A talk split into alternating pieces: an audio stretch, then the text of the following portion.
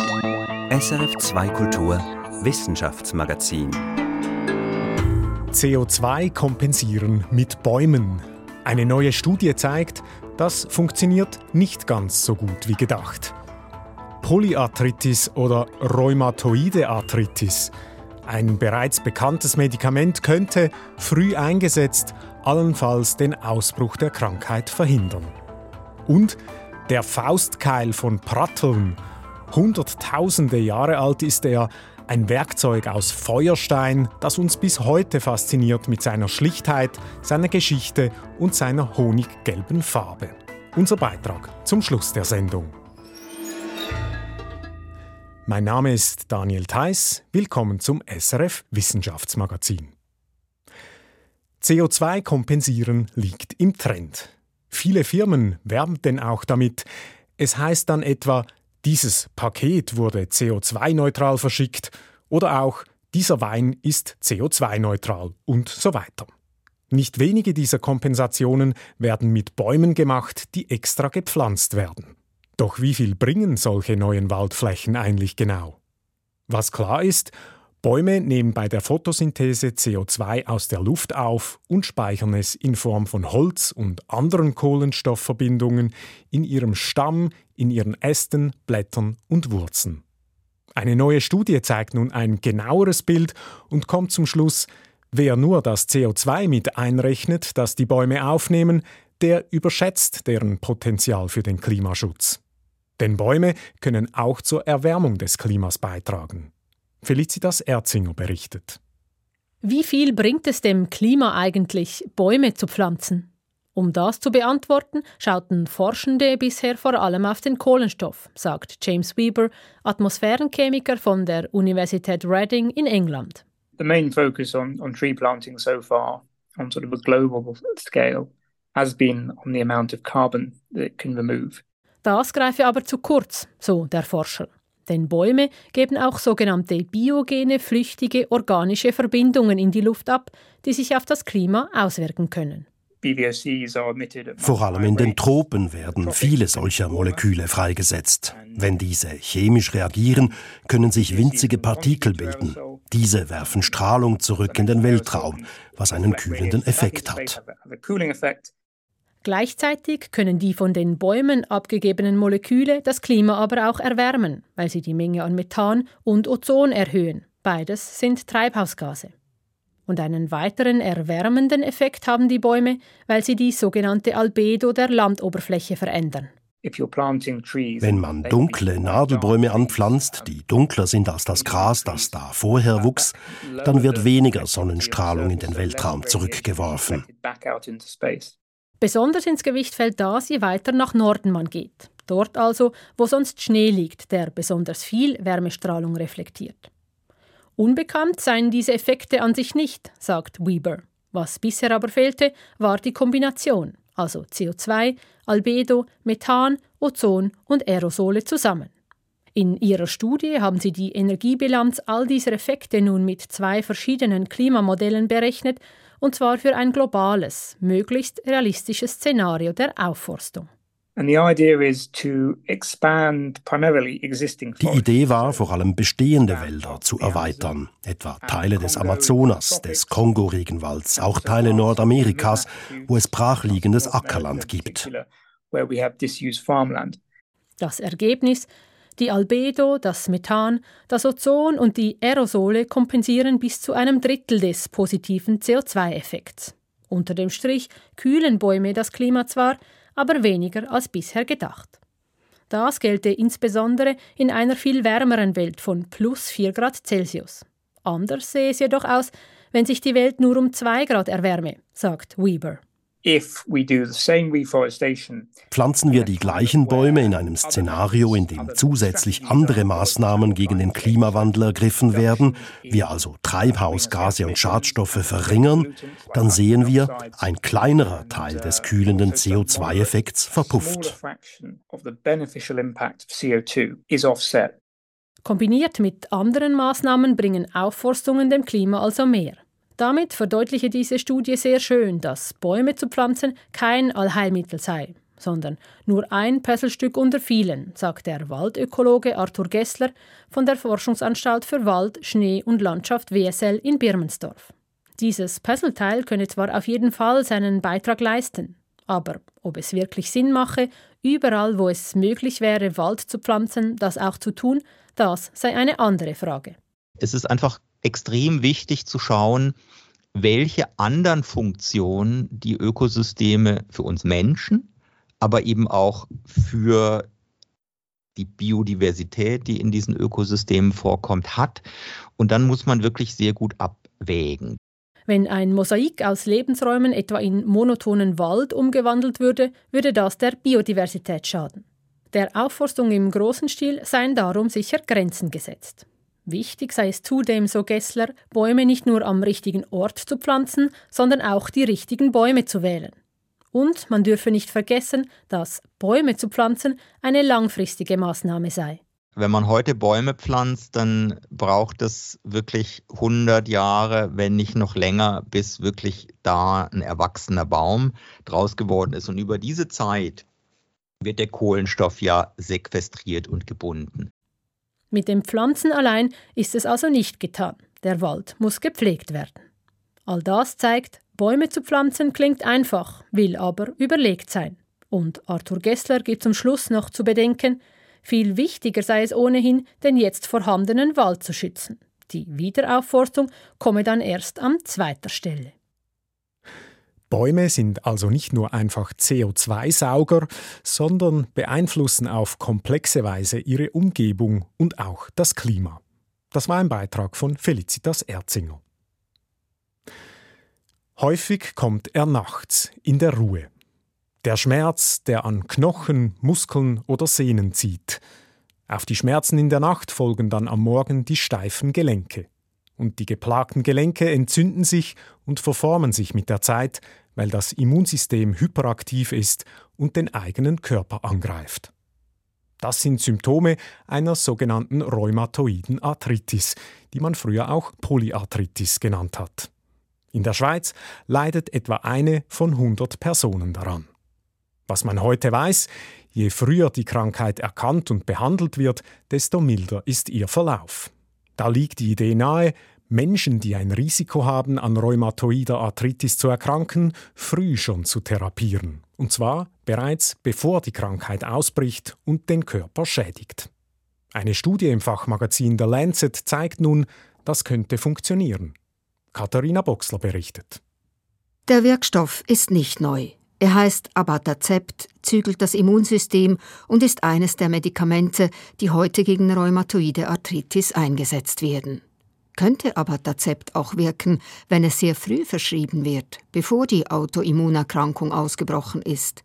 Das fragten sich Rheumatologinnen und Rheumatologen am King's College London. Sie starteten eine Studie mit Menschen, die bereits gewisse Autoantikörper im Blut haben, entzündete Gelenke und Schmerzen, aber noch keine voll ausgebildete rheumatoide Arthritis.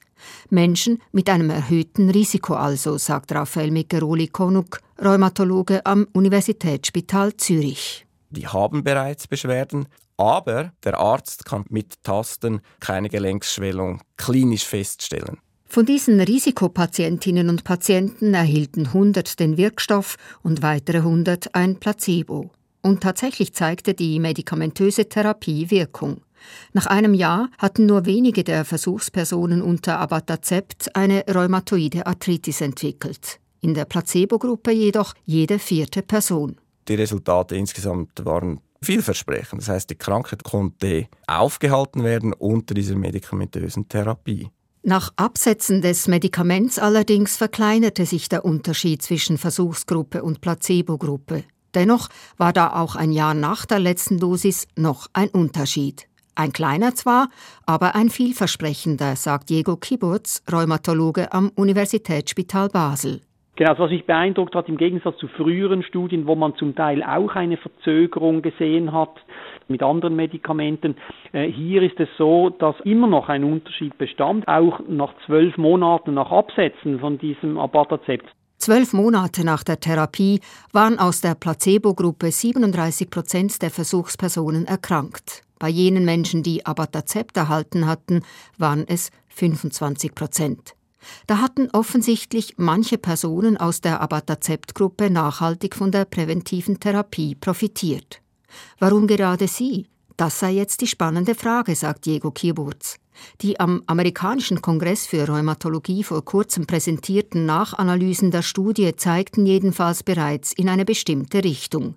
Menschen, die sehr hohe Autoantikörperwerte im Blut hatten, scheinen von der Frühmedikation besonders profitiert zu haben. Dort war ein größerer Prozentsatz, der auch nach Absetzen vom Abatacept, also nach insgesamt 24 Monaten, immer noch ein deutlicher Unterschied bestand, oder? Dass es doch wahrscheinlich hier eine Population gibt, die mehr profitiert und die vielleicht auch länger profitiert, wenn man jetzt weiter beobachten würde. Aber das wissen wir natürlich nicht. Bestätigen sich diese Befunde, dann könnte zumindest ein Teil der Risikopatientinnen und Patienten vor dem Ausbruch einer rheumatoiden Arthritis geschützt werden. Heute gibt es mehr und bessere Medikamente als noch vor wenigen Jahren, aber sie haben Nebenwirkungen. Gefürchtet sind schwere Infektionen. Sie sind die Kehrseite der immunsystemunterdrückenden Therapien, die in den letzten 20 Jahren zu einer sichtbaren Verbesserung geführt haben. Nur noch selten haben Patientinnen und Patienten stark verformte Gelenke, so dass sie zum Beispiel nicht mehr greifen oder gehen können. Raphael Migeroli Gonuk, sicher dank der guten Medikamente müssen wir nur noch sehr selten Patientinnen und Patienten zu Chirurgen schicken, um ein beschädigtes Gelenk zu flicken.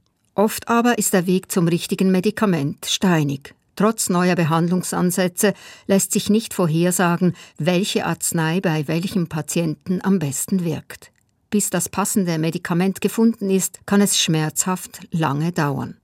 Raphael Mikeroli-Konuk und Diego Kiburz forschen daher an Analysemethoden, die es in Zukunft ermöglichen sollen, dank Merkmalen im Blut oder in der Gelenkflüssigkeit die Versuch- und Irrtumsphase zu umgehen. Das Stichwort heißt personalisierte Medizin. Dabei spielt auch das Geschlecht eine Rolle. Frauen sind dreimal häufiger von rheumatoider Arthritis betroffen als Männer. Bei der Frau spielen immer die Hormone eine Rolle bei den Autoimmunerkrankungen. Und das ganze Thema der genderspezifischen Medizin ist auch in der Rheumatologie ein sehr großes Thema und auch am Universitätsspital Zürich ist es eines der Hauptforschungsthemen momentan, wo wir unseren Fokus setzen möchten bei der Erforschung von entzündlichen rheumatologischen Erkrankungen, insbesondere auch der rheumatoiden Arthritis. Es sind viele Faktoren, die zu rheumatoider Arthritis führen können. Ihr Zusammenspiel ist komplex und nicht geklärt. Oft bricht die Krankheit zwischen dem 40. und 50. Lebensjahr aus. Zu den Risiken gehören neben dem Geschlecht die Gene und Autoantikörper im Blut, aber auch Parodontitis, eine Entzündung von Zahnfleisch und Kiefer und das Rauchen. Selbst Kinder, die passiv rauchen, haben als Erwachsene ein erhöhtes Risiko an rheumatoider Arthritis zu erkranken.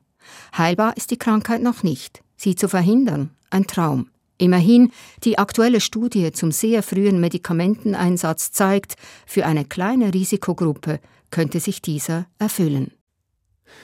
Katharina Boxler hat berichtet. Den Link zur Studie finden Sie auf unserer Sendungsseite srf.ch-wissenschaftsmagazin. Und nun kommen wir zu den Meldungen. Meine Kollegin Anita Vonmont hat sie zusammengestellt. Zuerst geht es da um die sogenannten Ewigkeitschemikalien, Anita. Ja, die sind ja gerade sehr im Gespräch, diese PFAS, wie sie heißen. Die sind omnipräsent in unserem Alltag, kommen vor in Reinigungsmitteln, Textilien, Pfannen, Brandschäumen, Skiwachs und so weiter. Das Bundesamt für Gesundheit hat gar kürzlich eine Studie durchgeführt, die zeigt, dass wohl die allermeisten Menschen in der Schweiz solche PFAS im Blut haben und weltweit ist das nicht anders. Ja, und was heißt das? Ist das gefährlich? Also man nimmt die ernst, weil diese Chemikalien mit Krebs in Verbindung gebracht werden, mit geschwächtem Immunsystem und anderen wirklich erheblichen Gesundheitsrisiken. Und das Hauptproblem ist, sie bauen sich im Körper eben nur extrem langsam ab, also bleiben quasi ewig in uns. Und kann man da nichts dagegen tun? Bis jetzt nicht. Doch zeigt nun eine Patientenstudie aus dem Holbeck Krankenhaus in Dänemark, dass es offenbar gelingen kann, den PFAS-Spiegel im Blut drastisch zu senken. In der Studie waren extrem stark belastete Personen aus einem PFAS-Hotspot in Dänemark beteiligt. Sie hatten an einem Anlass Rindfleisch gegessen, das von PFAS aus einer benachbarten Feuerwehrschule versehentlich kontaminiert worden war. In der Studie wurden sie während zwölf Wochen mit Cholestyramin behandelt, einem Mittel gegen übermäßig viel Cholesterin im Blut. Frag mich jetzt nicht, warum gerade damit. Vermutlich gab es im Krankenhaus Hinweise, dass das helfen könnte. Jedenfalls hat dieses Medikament bei den Beteiligten während der Studienzeit die PFAS-Anteile im Blut um bis zu 60 Prozent reduziert. Also sehr deutlich und wie es scheint, erstmals so deutlich. Also ein Zufallsresultat schon fast. Also ist jetzt damit ein Durchbruch gelungen? Ja, das ist noch zu früh, um das zu sagen. Da braucht es noch mehr Studien. Diese hier ist eine kleine Einzelstudie mit 45 Personen. Aber sie ist doch so klar im Ergebnis, dass sie aufhorchen lässt. Gut, warten wir mal ab, ob da noch mehr kommt. Sicher noch mehr kommt jetzt von dir, Anita, nämlich zu einem Rekordhalter im Weltall. Astronomen haben das hellste bisher bekannte Objekt im All entdeckt, nämlich einen Quasar. Der leuchtet 300 Billionen Mal so stark wie unsere Sonne. Wie hell das ist, kann man sich kaum mehr vorstellen irgendwie. Das kann ich mir nicht vorstellen und ehrlich gesagt mir ist auch nicht ganz klar, was ist eigentlich ein Quasar genau. Ja, also früher dachte man, Quasare seien nahegelegene Sterne. Doch mit den heutigen Teleskopen sieht man, das sind Galaxien, also Sternenhaufen mit jeweils einem supermassiven schwarzen Loch im Zentrum. Das schwarze Loch saugt dauernd Materie aus der Umgebung an, und zwar so stark, dass die Materie ringsum sich extrem erhitzt und hell strahlt. Und dieser neu untersuchte Quasar jetzt ist eben der hellste und auch der gefräßigste. Sein schwarzes Loch verschlingt Tag für Tag die Masse unserer Sonne. Okay, und sind wir da weit genug weg, dass wir sicher sind? Wir haben gar nichts zu befürchten, Dani. Diese vielleicht gewalttätigste Region unseres Universums liegt sichere 12 Milliarden Lichtjahre von uns entfernt. Glück gehabt. Du hast noch eine Rekordmeldung, Anita, zum frühesten Mehrkomponentenkleber. Genau, schon in der Urzeit wurde geklebt und geleimt, in aller Regel mit Klebstoffen, die in der Natur vorkommen, also mit Harzen zum Beispiel. Nun aber hat ein Forschungsteam in der Dordogne in Frankreich den wohl frühesten Mehrkomponentenkleber ausfindig gemacht, fabriziert von Neandertalern. Vor 40.000 Jahren haben diese frühen Verwandten von uns zwei Komponenten zu einem Klebstoff gemischt, und zwar in einem ganz bestimmten Mengenverhältnis. Das konnte ein deutsches Forschungsteam zeigen, und zwar mit Analysen von Steinwerkzeugen, an denen noch Reste dieses Zwei-Komponenten-Leims klebten. Und was haben die da verwendet dafür, diese zwei Komponenten? Was war das? Das ist erstens Bitumen, der klebrige schwarze Stoff, den wir heute vom Asphalt kennen. Und zweitens ist es Ocker, also ein Pulver, das wir als Farbpigment nutzen. Okay, also klebrig und pulverig. Und was entsteht da, wenn man das beides mischt? Eine gummiartige Masse. Reines Bitumen bleibt so richtig an der Hand kleben. Mischt man aber 45% Bitumen mit 55% Ocker, dann klebt die Masse nur am Stein und praktischerweise nicht an den Händen. Oder nur ganz wenig. Also ein sehr attraktives Arbeitsmaterial, wie die Forschenden nun mit Experimenten belegen konnten. Respekt. Und das haben die Neandertaler bereits schon gekannt. Wofür haben sie es denn verwendet? Sie haben daraus Griffe für Werkzeuge hergestellt, also ganz ähnlich wie es heute auch gummierte Griffe für Werkzeuge oder auch für Velolenkstangen zum Beispiel gibt. So kann man besser greifen und vor allem bei scharfkantigem Steinwerkzeug hat eine solche Gummierung den Vorteil, dass man sich nicht in die Hand schneidet. Und die Neandertaler, die benutzten eben zum Teil messerscharfe Steinklingen für knifflige Arbeiten. Also diese frühen Cousins und Cousinen von uns waren bereits raffinierte Handwerker und Erfinder. Besten Dank, Anita von Mont. Und wir bleiben gleich in der Steinzeit. Und zwar bei einem Stück Stein, das es in sich hat. Dieses Stück Stein ist nämlich eine Ikone der Schweizer Archäologie. Der sogenannte Faustkeil von Pratteln ist ein Werkzeug aus der Altsteinzeit und eigentlich ein Multifunktionstool auf Neudeutsch, lange bevor es das vielseitige Schweizer Sackmesser gab. Vor 50 Jahren wurde dieser Sensationsfund gemacht, ein Fund, den man so in der Schweiz nicht erwartet hätte. Am 24. Februar 1974 war Christoph Hauser, ein damals zwölfjähriger Bub, in Pratteln im Baselland an einem Wegrand auf der Suche nach Fossilien. Und da fand er einen scharfkantigen, mehr als ein Kilo schweren Stein. Hauser ahnte, dass er da etwas Besonderes vor sich hatte. Und heute ist klar, der Faustkeil von Pratteln ist mindestens 270.000 Jahre alt, eventuell sogar noch deutlich älter. Bis zu 400.000 Jahre wären möglich. Er ist damit das älteste bekannte Werkzeug der Schweiz. Remo Vitelli berichtet über eine durchaus auch persönliche Geschichte. Seit jeher bin ich fasziniert von solchen Objekten und den Geschichten, die sie erzählen der Faustkeil von Pratteln. Wie gerne hätte ich schon als Kind einmal so einen Fund gemacht. Damit bin ich nicht alleine. Sogar ein gestandener Experte wie der Basler Archäologe Jörg Sedelmeier gerät ins Schwärmen über dieses Objekt. Unglaublich. Sie müssen sich mal vorstellen, so einen Glücksfall gibt es, ich weiß nicht, alle 100 Jahre mal. Warum ein solcher Fund hier in der Schweiz so selten ist, Darüber gleich mehr. Zuerst will ich jedoch mit dem Finder des Faustkeils sprechen. Christoph Hauser aus Baselland, 50 Jahre danach. Über Umwege erfahre ich, wo er arbeitet oder wo er gearbeitet hat und lasse ihm ausrichten, er solle sich bitte bei mir melden. Bald darauf erhalte ich einen Anruf von Herrn Hauser.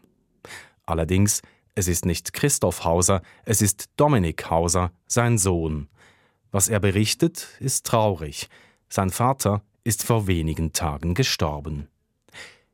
Ich bin betroffen, etwas verlegen auch. Meine Frage nach einem alten Stück Stein scheint nun irgendwie unangebracht. Doch der Sohn sieht das anders. Mein Vater war zwar immer ein bisschen schücher und hat vielleicht sogar das Interview gemeidet, aber ich glaube doch, dass es ihm sehr, sehr viel bedeutet hat, muss ich sagen. Also, er hat halt immer, immer, immer in Kontakt mit dem Museum Basel-Land und ähm, ist halt wirklich sehr, sehr stolz auf das, auf den Fund. Sicherlich zu Recht war Christoph Hauser stolz. Zwar wusste er als Zwölfjähriger nicht, was genau es war, dieser kantige Brocken, den er mit einer Hand wohl kaum fassen konnte. Aber der Bub erkannte, das ist kein gewöhnlicher Stein. Heute ist Christoph Hausers Fund prominent ausgestellt in Liestal im Museum Basel-Land. Hier treffe ich den Steinzeitspezialisten Jörg Sedelmeier. Wir stehen nun vor dem Original.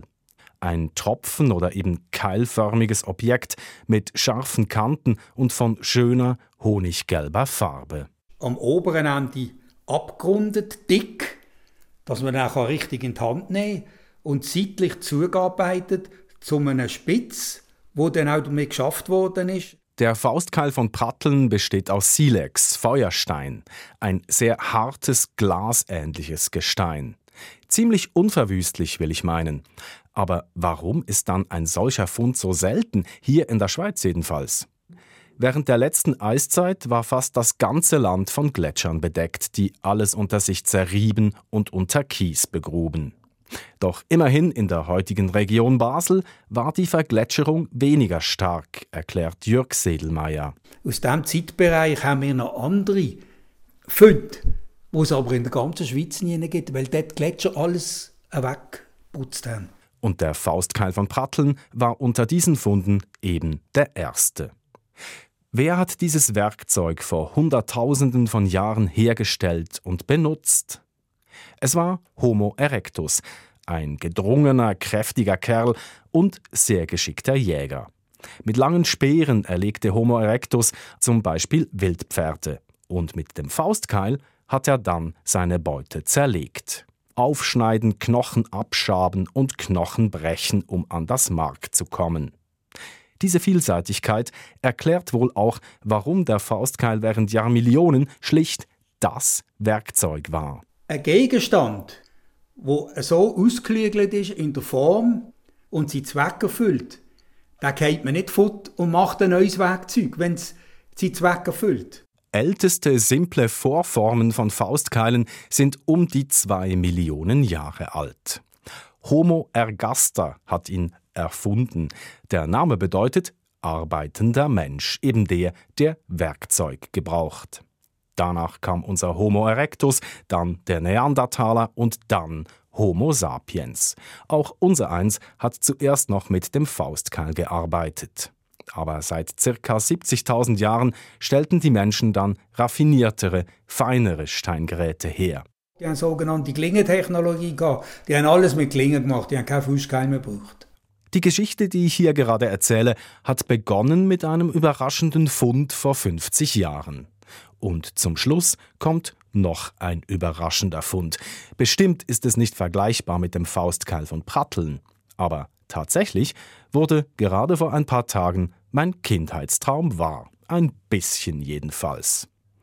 Und wenn nun die Gelegenheit schon da ist, zeige ich dem Spezialisten Jörg Sedelmeier, was ich aus einem Nachlass eines Nachbarn erhalten habe. Wie es Zufall will. Oha! Bin ich bei einer Hausräumung ja. hier drüber gestolpert. Ein Faustkeil. Aber ist er tatsächlich alt? Und der ist echt. Der hat sogar leichte Patina. Er stammt aus der Jungsteinzeit. Mit einem Alter von vielleicht 100.000 Jahren ist er also viel jünger als der Faustkeil von Pratteln. Dafür ist er feiner gearbeitet. Der ist ausgeschafft bis in die letzte Kante hinein. Also das ist absolut top. Wahrscheinlich stammt das Stück aus Nordafrika oder aus Frankreich, wo solche Funde häufiger sind. Sollte er jedoch von hier sein, dürfte ich ihn selbstverständlich nicht behalten. Das ist zwar unwahrscheinlich, aber wir wollen es wissen. Jörg Sedelmeier nimmt mir das Stück gleich ab, um es im Labor untersuchen zu lassen. Ihn mit, packen ihn ein. Sobald ich etwas weiss, lüge ich Ihnen an. Finde ich gut. Dass wir uns treffen können. Nun bin ich mir nicht sicher, worauf ich jetzt hoffen soll.